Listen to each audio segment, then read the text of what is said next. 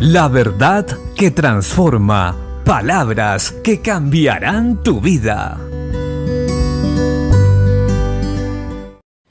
La Biblia dice en 1 Corintios capítulo 12 versículos 10 y 11, y a otro era hacer milagros, y a otro profecía, y a otro discernimiento de espíritus, y a otro diversidad de género de lenguas, y a otro interpretación de lenguas.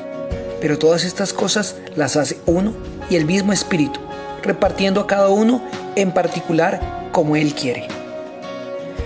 En estos versículos bíblicos podemos ver la verdad gloriosa de que realmente es solo por medio del Espíritu Santo que nosotros podemos hacer la obra de Dios. No eres tú, ningún ser humano tiene en sí mismo la capacidad de hacer lo bueno.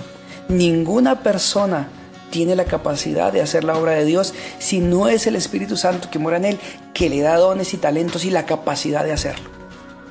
Estos versículos nos recuerdan que tenemos que andar con humildad, con sencillez, guardarnos del orgullo y de la vanagloria. Es muy fácil caer en esto y es una de las trampas que usa Satanás para que caigan muchos hombres y mujeres de Dios, que Dios ha levantado en, en alto, y es que caigan en vanagloria, pensando que la obra ha crecido por causa de ellos. Y la verdad es que la obra no crece por causa nuestra. Es el Señor que da el crecimiento. Es el Señor el que añade los que han de ser salvos a la iglesia. Nosotros simplemente somos instrumentos y eso no se nos puede olvidar. Damos gracias a Dios porque nos usa y porque nos ha hecho sus siervos.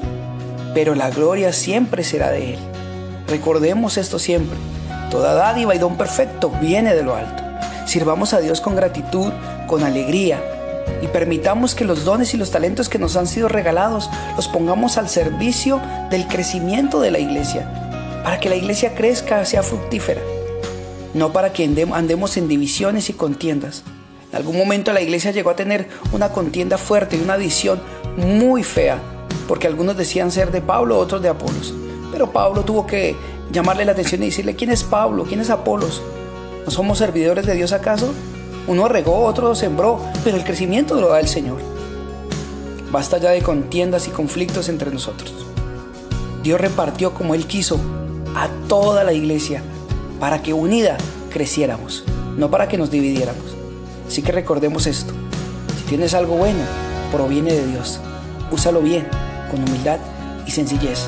Y como iglesia entonces vamos a crecer y mostrarle al mundo que nuestro Cristo es el Hijo de Dios. Bendiciones.